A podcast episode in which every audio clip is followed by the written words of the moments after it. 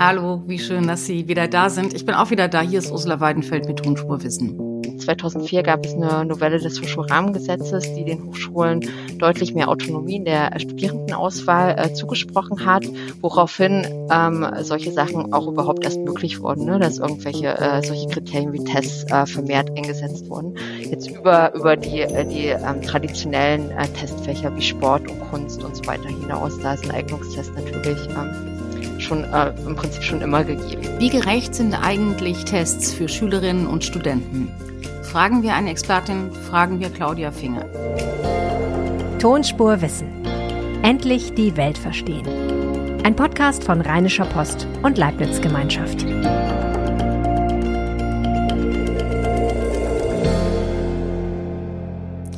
Je länger ich mich mit wissenschaftlichen Themen beschäftige, desto interessanter finde ich die Frage, wer oder was die Welt eigentlich zusammenhält. Und wenn Ihnen das genauso geht, schreiben Sie mir doch einfach mal tonspur-post.de, das ist die Adresse. Und wir haben nicht nur unsere eigenen Themen auf Lager, sondern immer auch ganz gute Empfehlungen. Heute würde ich Ihnen zum Beispiel besonders gerne den Podcast Wirtschaft für alle des Münchner IFO-Instituts ans Herz legen. Tolle Wissenschaftlerin, toll schlauer Moderator und es geht um ein heißes Thema, die Geschlechtergerechtigkeit. Also es lohnt sich auf jeden Fall. Um Gerechtigkeit geht es bei uns heute auch, nämlich um Bildungsgerechtigkeit. Früher war es so, dass Kinder von Ärzten Ärzte wurden, egal wie schlau sie waren. Das Medizinstudium ist halt eine langwierige und anspruchsvolle Angelegenheit. Das trauen sich nicht alle zu, aber vor allem die, die schon von zu Hause aus wissen, wie es geht, die machen das. Und deshalb hat man dann den Numerus Clausus, also die Abiturnote, erfunden als Kriterium, damit eben nicht nur Kinder von Ärzten, Apothekerinnen und Zahnärztinnen dann Medizin studieren. Dann hat man aber festgestellt, dass mit diesem Numerus Clausus komischerweise auch wieder die Kinder von, naja, ihr wisst ja schon von wem, Medizin studieren. Also hat man Tests erfunden, damit die Zulassung gerechter werden kann. Und was soll ich sagen? Es sind immer noch sehr viele Kinder von Ärzten. Also müssen wir uns fragen, ist es ein Naturgesetz? Ist es vielleicht sogar ganz gut? Oder warum ist es so? Und darüber spreche ich jetzt mit der Bildungsforscherin Claudia Finger vom Wissenschaftszentrum Berlin. Hallo, Frau Finger. Hallo. Frau Finger, werden Kinder von Ärzten die besseren Ärzte? Oh, das ist ähm, eine äh, sehr interessante Frage, die wahrscheinlich viele Ärzte auch nicht beantworten können. Darauf kann ich Ihnen tatsächlich äh, keine pauschale Antwort geben, aber tatsächlich würde ich sagen, nicht unbedingt. Was sie wahrscheinlich auf jeden Fall mitbringen, ist mehr Erfahrung und sie wissen eher, worauf sie sich einlassen im Beruf. Natürlich, wenn sie aus einem ärztlichen Elternhaus kommen. Ähm, aber was ansonsten einen guten Arzt ausmacht und ob äh, das dadurch vorhergesagt wird, dass die eigenen Eltern Ärzte sind, da wäre ich skeptisch. Aber ähm, ja, das ist tatsächlich eine sehr schwierige Frage.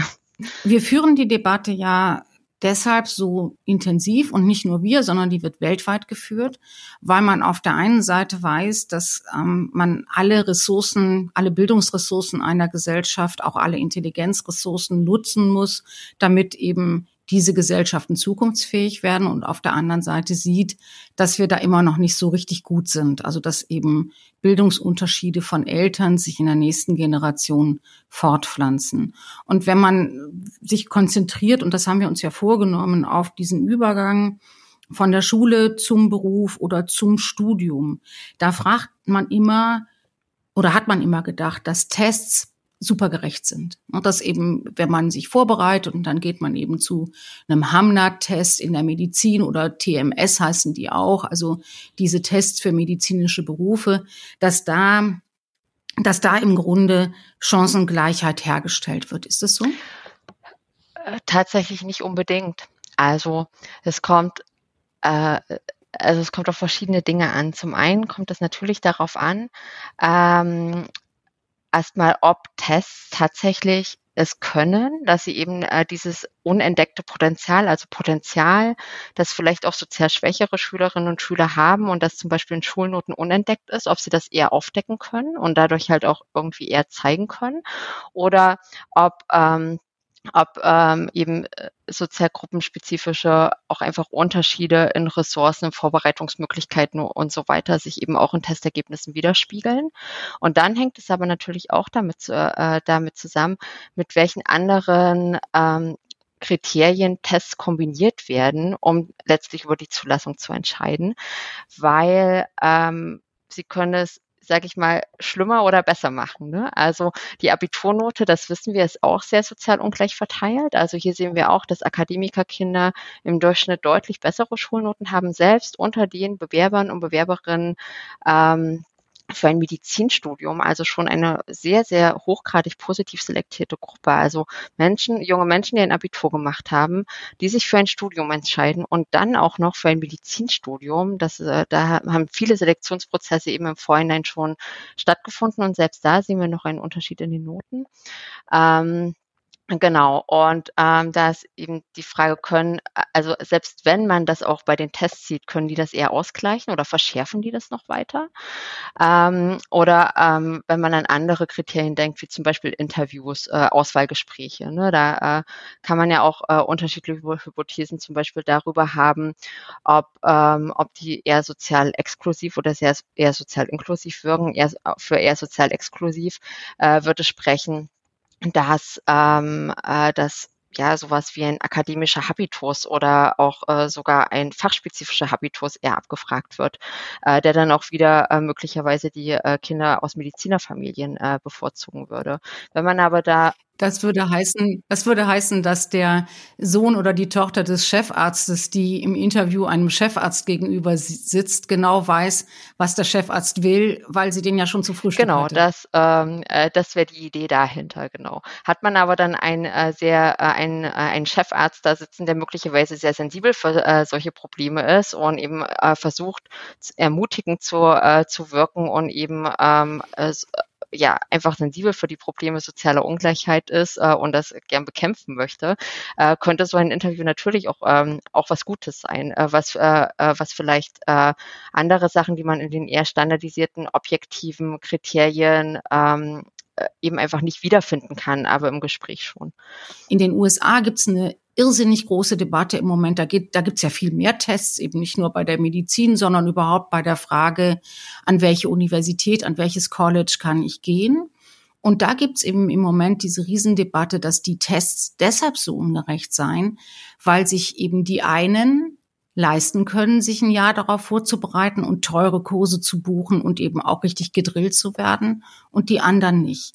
Ist das in Deutschland auch ein Thema? Nicht im gleichen Maße. Also das ist tatsächlich eine riesengroße Debatte, wie Sie schon sagten, in den USA, was natürlich auch daran liegt, dass äh, die ähm, Zulassungstests, der SAT, der ähm, Scholastic Assessment Test und der ACT, der American College Test, da sehr, sehr flächendeckend ähm, eingesetzt werden. Mittlerweile geht es auch ein bisschen zurück, aber generell immer noch für sehr, sehr viele, insbesondere der sehr selektiven Colleges.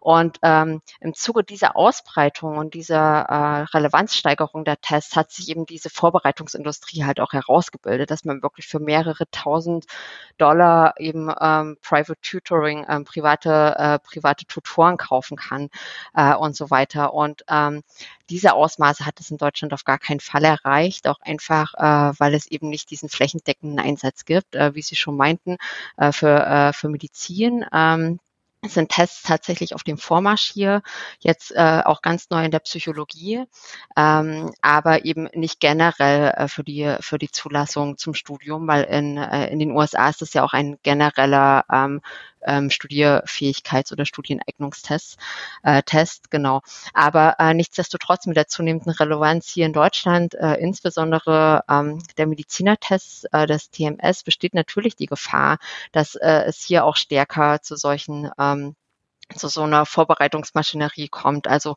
auch hier gibt es schon äh, tatsächlich ähm, Organisationen, die äh, Testvorbereitungen über das Wochenende und so weiter für mehrere hundert, vielleicht sogar tausend Euro anbieten.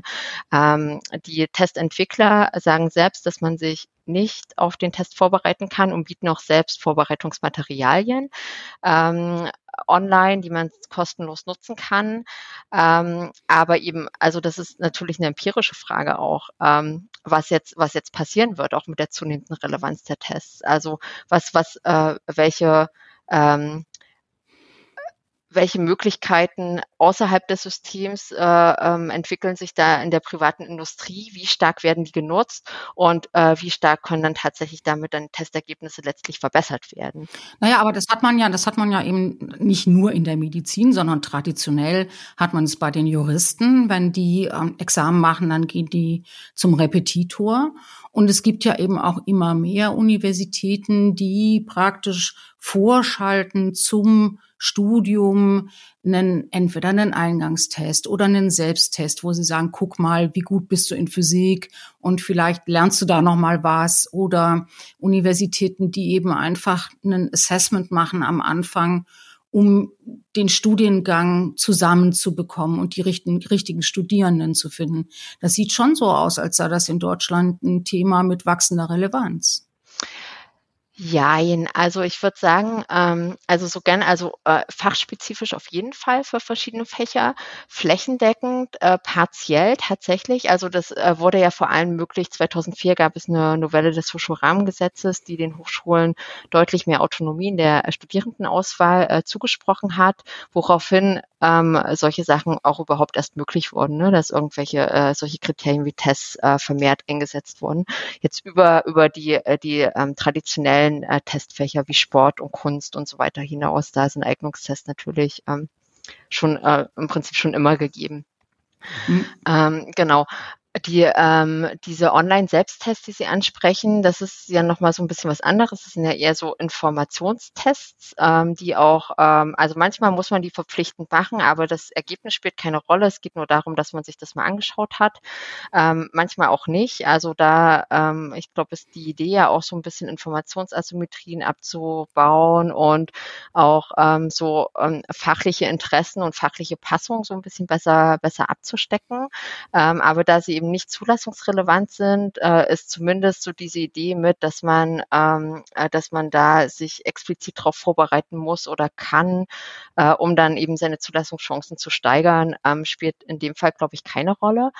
Und ähm, ja, und ansonsten äh, backt so jeder so ein bisschen sein eigenes, äh, sein eigenes Küchlein. Ne? In Deutschland, dadurch, dass es eben, also die Medizin ist, da ist das äh, für Medizin äh, und Pharmazie es ist ja äh, zentralisiertes äh, Zulassungsverfahren, ähm, wodurch eben der TMS zum Beispiel jetzt auch eben deutlich größeres Gewicht haben kann, einfach weil die kompletten, äh, kompletten Zulassungswege über für, für jede öffentliche medizinische Hochschule ähm, eben äh, zentral geregelt wird.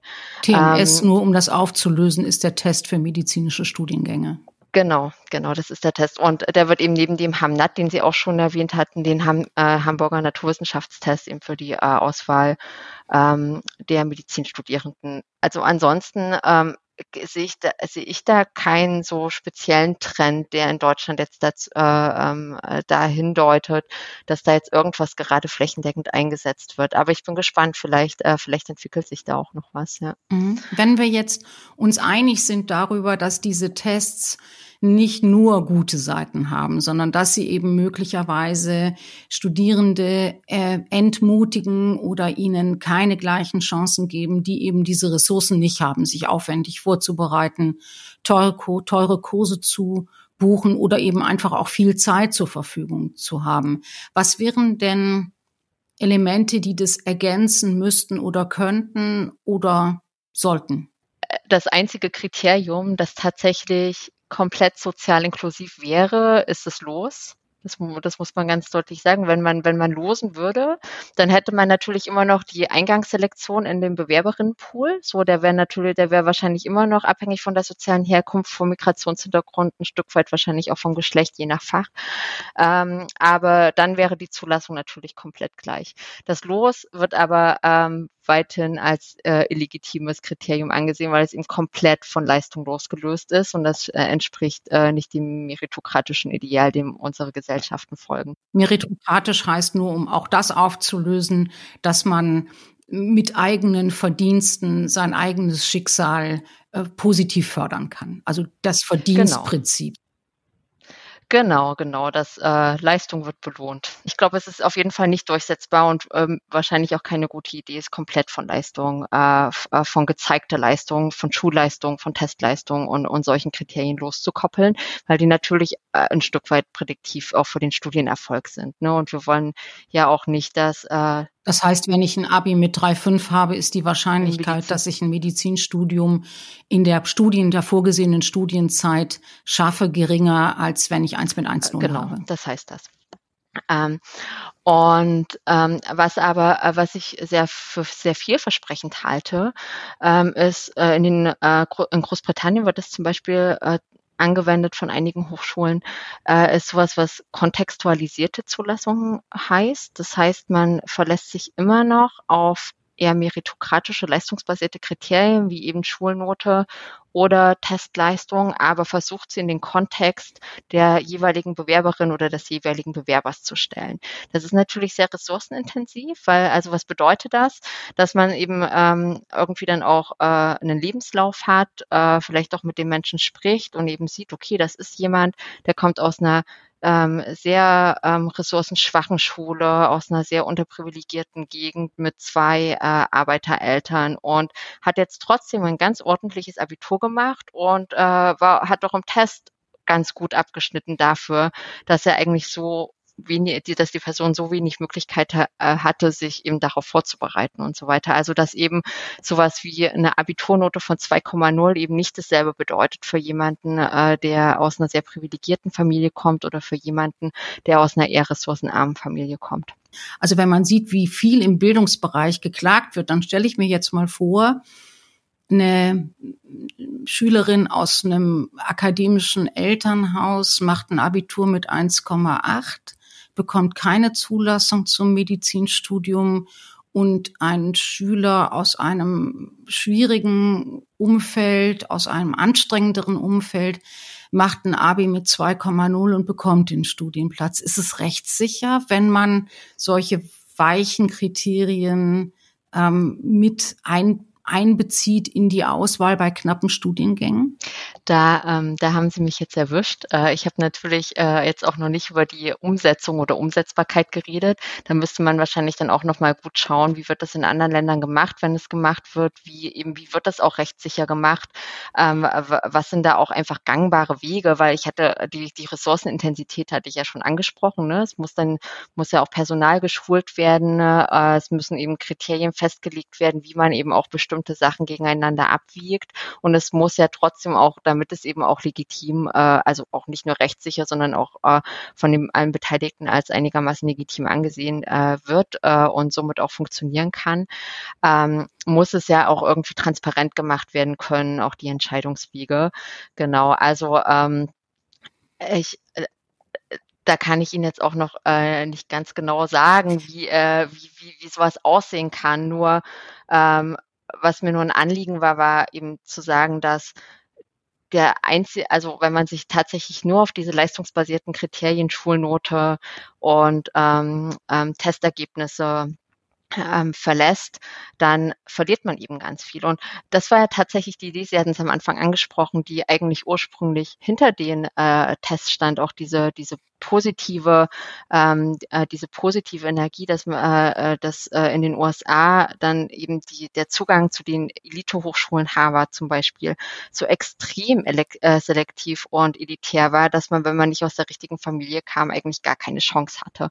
Und dass eben die Tests mit der Idee eingeführt wurden, dass man eben auch Potenziale entdecken kann ähm, von, äh, von sehr äh, von sehr aussichtsreichen jungen Männern damals noch, äh, ausschließlich Männer, ähm, die aber einfach auf Grundlage aller anderen Kriterien einfach unten durchfallen würden. Ne?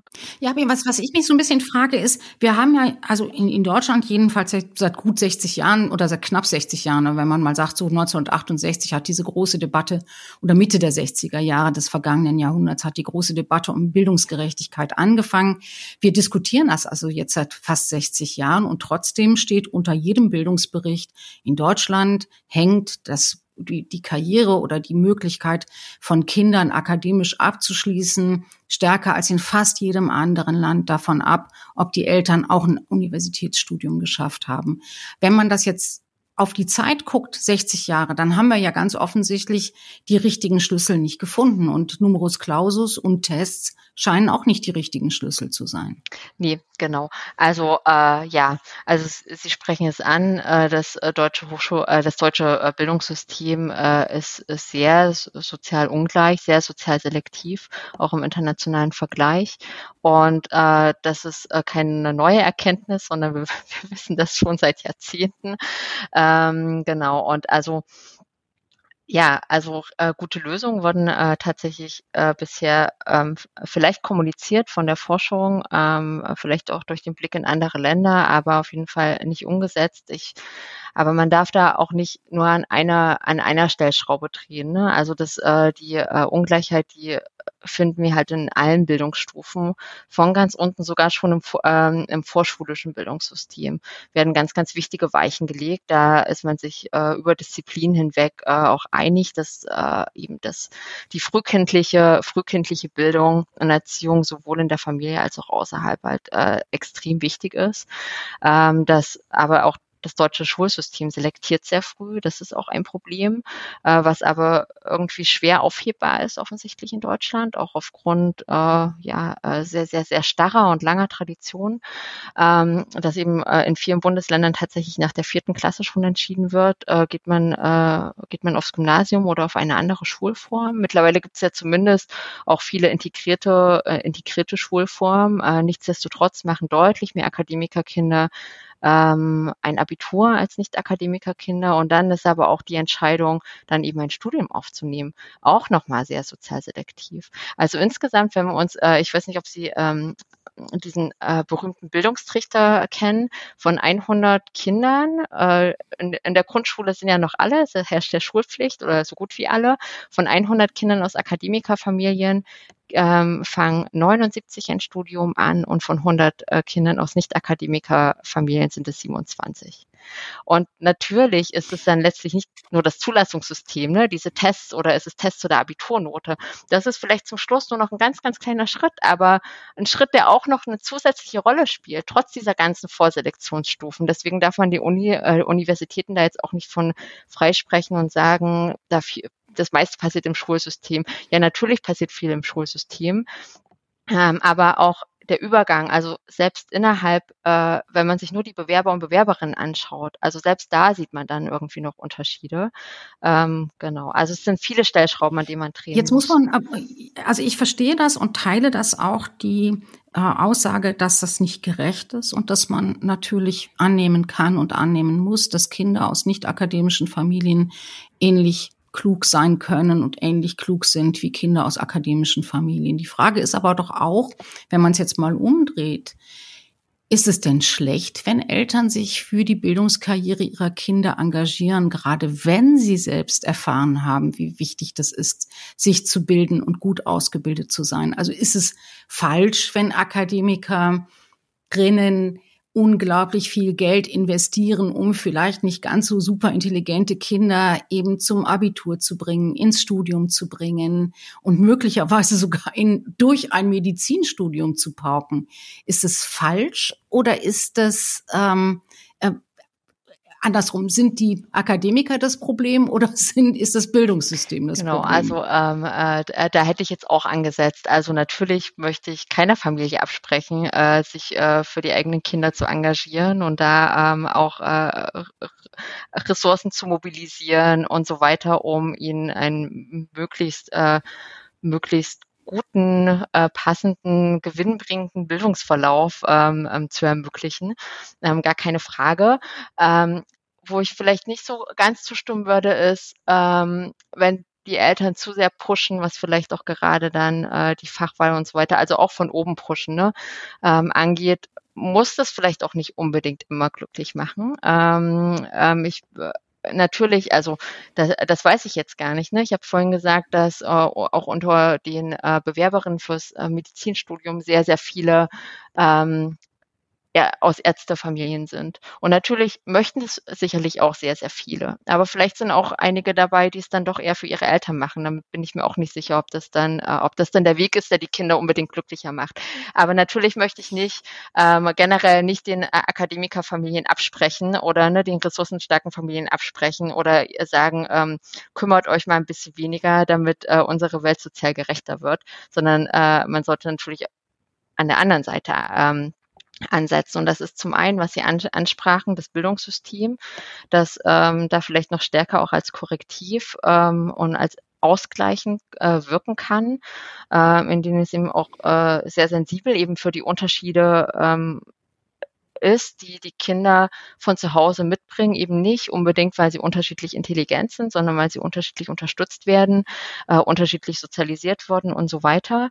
Ähm, aber natürlich könnte auch äh, ähm, hat da auch der Staat Möglichkeiten, nicht nur über das Bildungssystem, sondern auch direkt zu fördern und ähm, stärker umzuverteilen, Ressourcen an eben ressourcenschwache, ressourcenschwache Familien zu geben, eben damit die eben auch die Möglichkeit haben, äh, stärker zu fördern, ihre Kinder selber auch stärker zu fördern.